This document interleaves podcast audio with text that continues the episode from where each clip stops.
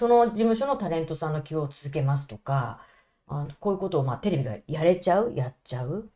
まあ、局によってちょっと差はあるんですけどね。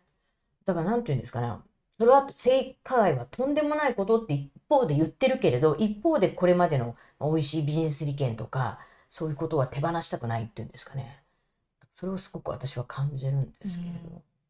それは本当に誠意を持って被害を受けた人に対応していないと思いますし、うん、今日本でもあの日本版の DBS 法、その性加害をした人のデータベースを作るっていうことに、はい、まあ、アメリカだったりイギリスではもうすでにされていて、うん、一度イギリスのドキュメンタリーで自分は小児愛性のあの思考があるっていう人が顔を出して、うん、あのドキュメンタリーに話していた。っていうものがあって彼は自身を隔離して隔離というかこうあの人のいない子供に会わない環境で住んでいるんですよね。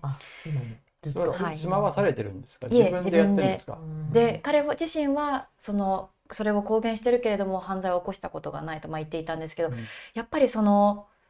あのこのなぜ DBS 法があるかっていうと、うん。そういった機会を生まないためで、それもその思考があるっていうことは変えられないからこそそこのリスクをどう回避していくのかっていうのが本人もそうだし周りも取り組まなければいけない。でそうなった時にジャニー氏の場合はそれを自分でそれができるようにしてしまっていた。周りも許していた。っていうことにすごく問題があると思うんですよね。で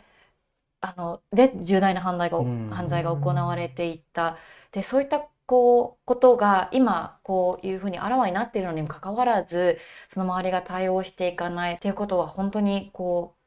あの一斉に変えていかないといけないことですしどうしてそういった犯罪が繰り返されていくのかっていう根本的なあの問いかけを今一度していかないといけない問題だと思うんですよね。だからこう一度やっぱりそういうことに向き合った時に、まあ、本来は裁判で2004年に確定した時に事務所が隔離する、まあ、隔離するというか、少なくとも合宿所で一緒に住まわせない、ね、はい、当たり前のことそういうことを全くやってないという流れの中で、つまり、どうぞどうぞ続けてください。だから裁判の最中も被害者がいっぱい出てるんですよね。それはもう完全に事務所が暗黙の了解で認めていたし、それを支える、まあ、一部企業の方とも、も知ってる方は知ってたででしょうし、テレビなどのね、メディアは、まあ、分かっていながらも場所を貸しているというね。でもそれも法律でこういった DBS 法があったら変わっていたかもしれないですよね。だからそういったことを本当に繰り返さないためにどういった対応が必要なのかっていうことは、うん、ね、本当にこう、一歩進んだ法改正が絶対に必要だと思いますよね。はい。もう一つその伊藤さんの裁判でその賠償額が110万円っていうのが、うん、金額、ね,、があったじゃないですか、うん、あれだけ戦って勝訴したのは素晴らしいことだと思うんですけれどもそれに対する、まあ、一種の罰でもあると思うんですがその名誉毀損をした人に対するその損害賠償名誉毀損に伴うものが110万円でアメリカであればちょっと違いますけれどもこの前あった FOX ニュースのその名誉毀損訴訟あれは787ミリオンですから和解金額が、うん、中身は違いますけれども社会的問題を起こした時の名誉毀損の持つ意味とかですね懲罰的賠償も含めて全然違うわけですよね、うん、だって FOX は1200億とか払ってるわけですからね、はい、それに対して日本の場合あれだけ戦っても110万円、今回のジャニーズ問題の被害者たちも得られるおそらく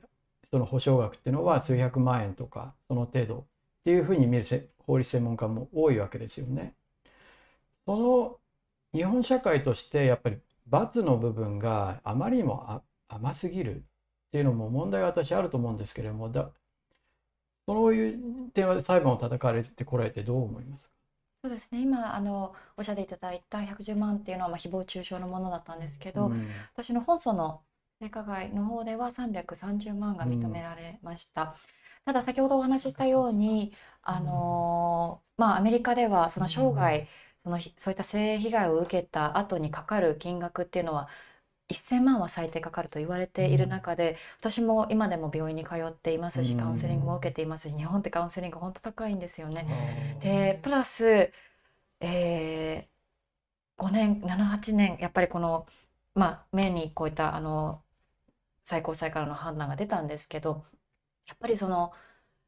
弁護士費用を考えると330万もう優に超えてます。でかけてきた時間もそうですし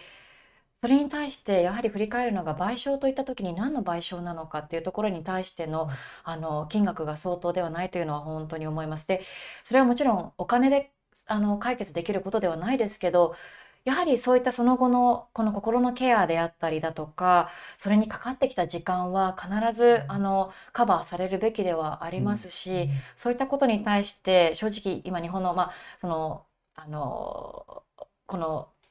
賠償金を求めるというのは民事の中ですけど民事の裁判の中で戦うことに対しての本当に体力と、うん、あの金銭的なこと時間時間的なことを考えると正直全くあのもうマイナスでしかないです。ただやっぱりそういった事例判例を作っていかなければこういったことが今の日本の法律でどこのポイントにあるのかこれが許されてはいけないってことをやはりあの主張しなくてはいけないと思って私もそれがやはりその前も本訴のあの件をしていたので誹謗中傷の裁判をする時にはまたこれが数年続くのかっていうことに対してまた裁判費用がそれ以上にかかるのかってことに対して本当はやりたくなかったです。でもその時にやはりそういったことがいけないっていうことを法の中でと解いていかなきゃいけないっていうことでもう最後のあのあの提示だと思ってやったのがこの結果なのでもしかしたらこう見られてる方は数百万と聞いて多いじゃないかと思うと思うんですけどこれ以上に裁判費用はかかります。そして労力と時間が相当かかるわけですよね。はい、で一つゴールド会員のゆうゆうさんからのご質問で、はい、しおりさんのですねお話でその中村伊太郎さんの話であるとか、まあ、いろんなことをですねこの自衛隊それだけじゃなくて自衛隊事件ジャニー事件細田衆院議長セクハラ事件いろいろあるわけですけれども、ジャニーズの事件ジャニー喜多川氏の事件についてはいろいろお話しいただいたと思うんですけれども自衛隊の事件とかこの細田衆院議長のセクハラ事件っていうのはどうご覧いうふうにご覧になってますか？そうですね。やっぱりあの実はあの五ノ井さんとは今あのあるジムで同じこう ジムに通っていて。ボクシングの方。はい。あそうなんだ。彼女もやるんですね。あの誘ってですね。安田さんも。ああ、そうかそうかそうか、はい、でも本当にこうそれくらい苦しいんですね。やっぱり、うん、声を上げるって本当に苦しいことで、それすごく孤立してしまうこと、うん、でやっぱりこの他の事件も当事者が声を上げなかったら分からなかったことですよね。その前に本当分かっていたことにもかかわらず、その中でやっぱり今も MeToo のムーブメントが起きてこうやってメディアが積極的に報道することになった今もすごくやはり孤立する気持ちになりながらこう本当に戦っている人がいるっていうことは本当は同じ道を歩ん私はすごくこうあの声を上げた後に自分の中でも自死を考えたことがありましたしただここで自分がこう潰れてしまったらほらね性被害について語ってしまうとこういうふうにバッシングを受けて誹謗中傷を受けてやはりあのなんだろうもう生きていけなくなるんだっていうこう悪い例にはなりたくなかったのでそれ一心に生きてきたっていうその直後はあったんですけどそれを繰り返さないためにも話してきたと思いながらもそういったことが同じことが起こっているその裏で声を上げた人のたちの裏でそれを事件をねあの小さくしよう隠そうとしてる人が今もいるっていうのは本当に許されないことですし。これをいつまで続けるんだろうっていうことはすごく感じます。でやっぱりすごくその密が起きた時に感じたのはちょうど私が「ブラックボックス」という本を出した直後、うん、2017年の10月だったんですけど一番最初に本を出した時に受け取ったメールがさっきちょっと触れたその女性からのこれが本当だったとしても同じ女性として恥ずかしいし、これはあなたのあの自業自得だというようなこう、言葉を受けた時に。なんか本当にこうあソリダリティが足りないな、こうアメリカではこう、ね。うん、声を上げた時にいろいろな人が一緒にこう手を取ってこれはいけないって言ってくれる。でも、日本ではどうしてもそれが孤立してしまうライトを向けられて、スポットライトを向けられて、本当にこの傷がありましたって見せたくない傷を見せてそこにもうさらに塩を塗っていくみたいな。いやでもそれは本当にこう報道の仕方もあると思いますしあのどうしてそこまでの調査が進まないのかオープンにあの調査が進まないのかその周りの人が証言しないのかっていうのはあの本当に先ほど、まあ、繰り返しになってしまうんですけど傍観者、うん、私たちは一人一人が傍観者なんだっていうことをもうすでに加害性があるっていうことを心にあの命じてアクションしていかなくてはいけないことだと思います。うん、その傍観者であるってことを自覚してそうじゃないソリダリティの方に団結、その人を支援するっていう方に向かうことが、いやこの社会の自情能力のなさからどうやって進めばいいのかなっていうのを私は今感じるんですよね。それに対してはどうからどう手をつけて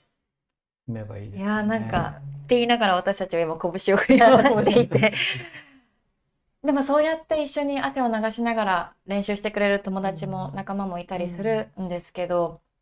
でもやっぱりその中で本当にこう外に出た時のサポートの少なさだったりその精神的なところに対するこう理解だったりこうやっぱりカウンセリングの文化も少ないですしそういったところのあの救済の少なさっていうのは感じます。でやっぱり私もこう被害を話した後にどこに被害を訴えればいいのかだったりどこに助けを求めればいいのかっていう質問をすごく受けたんですよね。でそこでやっぱり安心してここに行ったらこういった対応してくれますっていう場所がまだ少ないなっていうのがすごく感じているところではあります。だからそういったことを公的にもっとあのお金がかかることですのであの資金を投じて国としてカバーしていかなくてはいけないことだと思います。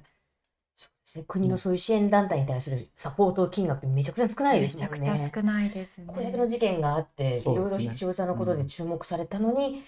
うん、まあね、片手片手10もいかないかな。ね、本当にすごい少ないので、国のこのことに対する向き合い方、まあ、今のジャニーズに対するヒアリングの被害者へのやらなさぶりと似てるんですけれど、非常に甘く見てるなって感じはしますよね。はい